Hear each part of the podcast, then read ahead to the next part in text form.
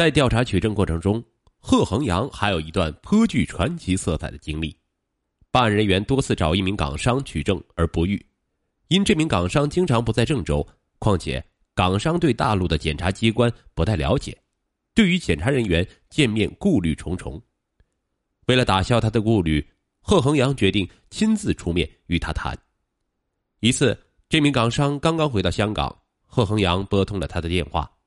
港商一听是检察长找他，不好再推辞，当即约定第二天下午乘飞机飞回郑州，当晚便与贺检察长单独会面。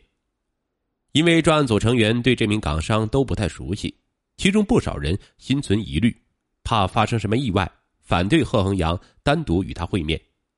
但贺恒阳坚定地说：“我们办案不但要以法害人，还要以情感人，只要我们是真诚的。”港商一定会和我们合作。那天晚上，贺恒阳在郑州市未来大厦预定了一个茶座，专候乘机而来的港商。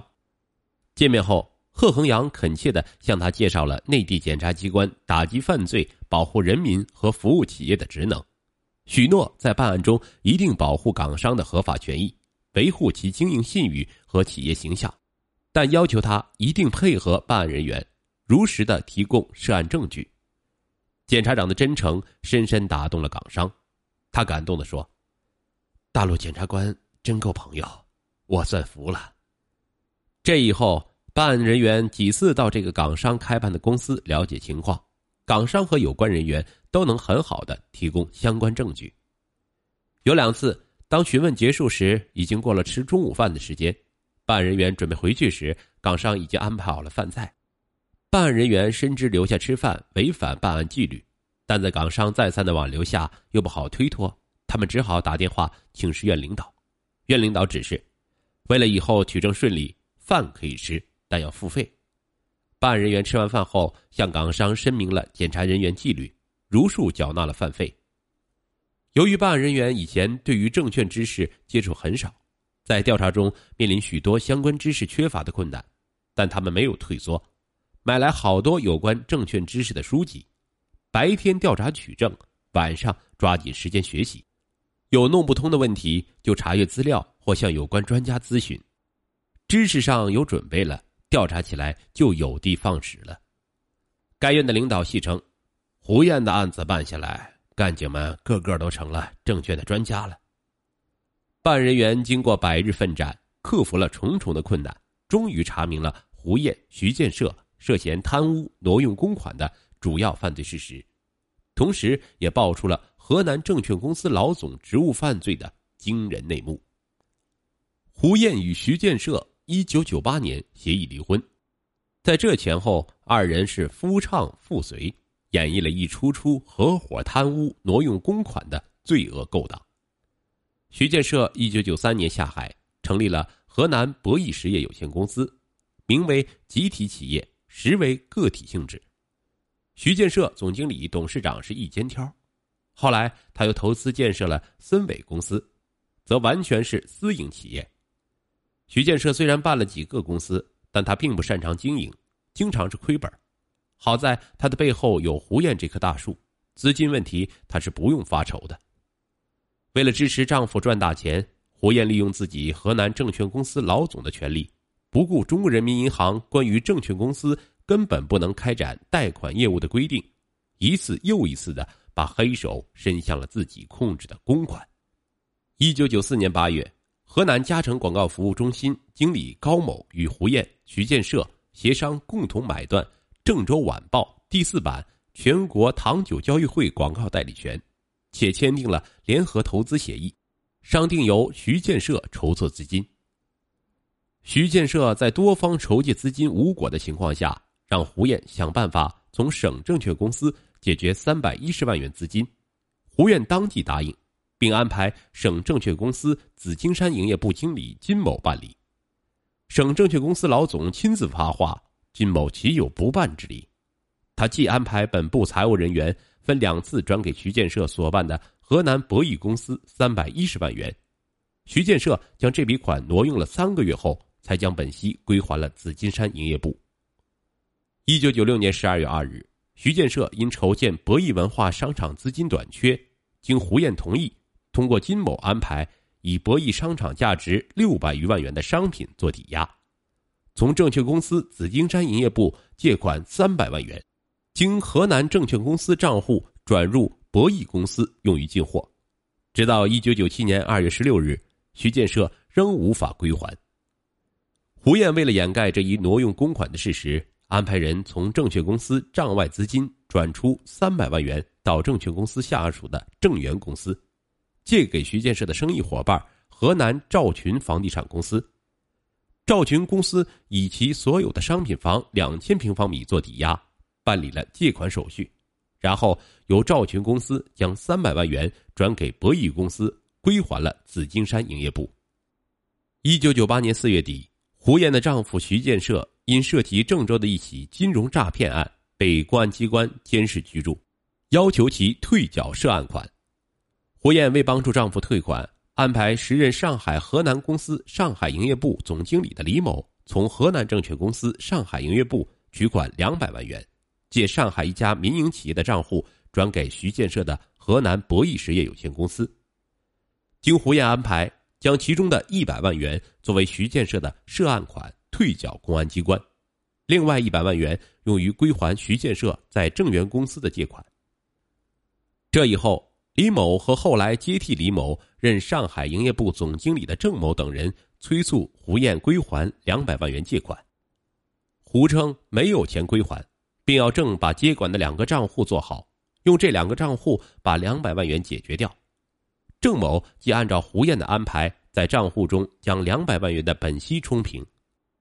直到一九九九年十二月，胡燕将自己的三十万元股票和公司自营利润交给了郑某，让其将两百万元的借款本息二百二十万元从账上冲平。胡燕实际侵吞一百六十九点七万元。一九九七年十一月，徐建设为了扩大经营范围。意欲以资金入股的方式加入裕美实业发展有限公司，兼并紫金山大楼，让胡燕帮助他解决入股资金问题。胡燕即让他找主管伏牛路营业部的副总经理金某。金请示胡燕后，安排伏牛路营业部取出两百万元现金交给了徐建设。徐即分两次把这两百万元打入裕美公司，后因兼并没有成功。裕美公司又将两百万元退给了徐建设的森伟公司。胡燕假借森伟公司曾给伏牛路和行政区两个营业部搞装修之名，安排森伟公司加大两个营业部工程预算和决算，让这两个营业部以工程预付款的名义将这两百万元入账分摊，而森伟公司为这两个营业部装修未决工程款仅为四十三点八九万元。胡燕、徐建设。共同贪污一百五十六万元，挪用四十三点八九万元。一九九六年十二月，徐建设的博弈公司从河南证券公司下属的正源公司借款一百万元，用了两年以后，一九九八年五月才归还本金，却没付一分钱的利息。这时，胡燕峰闻省检察院正对其进行调查，唯恐露出马脚，即让行政区营业部取出二十万元国库券。冒充徐建设借款的利息交给公司计财处，事后胡燕又怕检察机关调查这二十万元国库券的出处，遂又让人从公司下属的亚荣公司取出二十九万元，用其中的二十八点四万元购买二十万元国库券交行政区营业部凭账，后让亚荣公司用修车、餐饮等假发票将这二十八点四万元冲账。一九九九年。胡燕得知检察机关已经停止调查，便让徐建设到公司计财处将二十万元国库券取走，兑换成二十八点七万元现金，用于个人做生意或女儿出国留学用。就这样，夫妻开店，妻子出钱，动用公土打私墙，徐建设开办的公司成了名副其实的夫妻店，而偌大的河南证券公司成了他们雄厚的取之不尽。用之不竭的后备财源，只要徐建设开口要，胡燕是有求必应。他动动嘴的功夫，大笔的公款就流入了徐建设的公司账户。在庄严的法庭上，胡燕曾不止一次的说：“我是法人代表，我动用公司的钱不需要跟任何人打招呼。这本是胡燕为自己开脱罪责的话，但却从侧面印证了，由于权力不受制约，他可以肆无忌惮的调动资金为自己所用的事实。一九九八年国庆前后，胡燕得知省检察院对其经济问题调查后，惊恐万分，急忙安排公司叶某找人活动办案人员，企图阻止检察机关对其问题的调查。叶某找某酒店经理郭某帮忙。郭某提出，活动办案人员需要资金，胡燕便先后让伏牛路营业部和上海营业部分别提出五十万元、三十万元，交由叶某转交给郭某。后来，胡燕又按郭某的要求付所谓活动费用二十万元。叶某和郭某拿到这一百万元以后，仅找有关人员进行了一般性的活动，大部分被其私分。这两人后来被郑州市公安局以诈骗罪逮捕。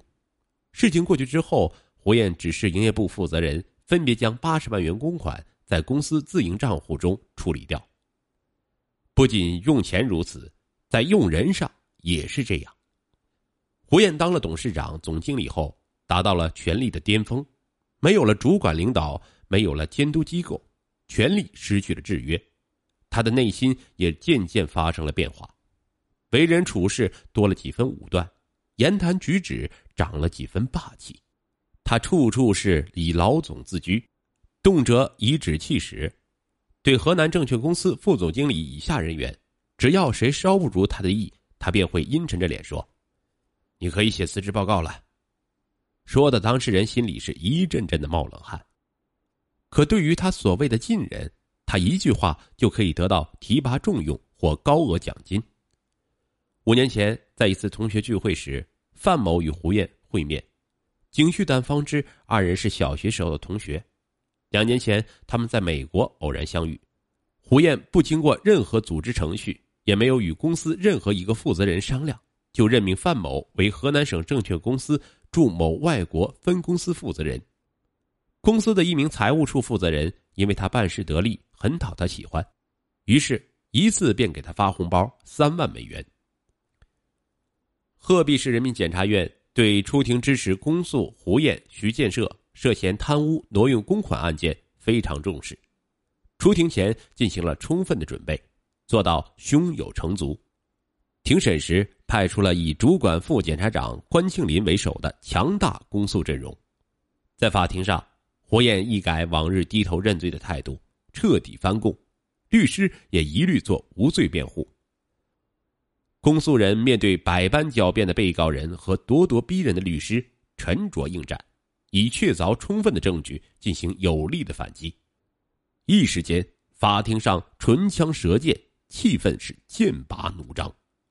经过激烈的辩论，法庭采信了检察院的主张，旁听群众也认清了胡燕、徐建设贪污挪用公款犯罪的本质，等待他们的将是法律的严惩。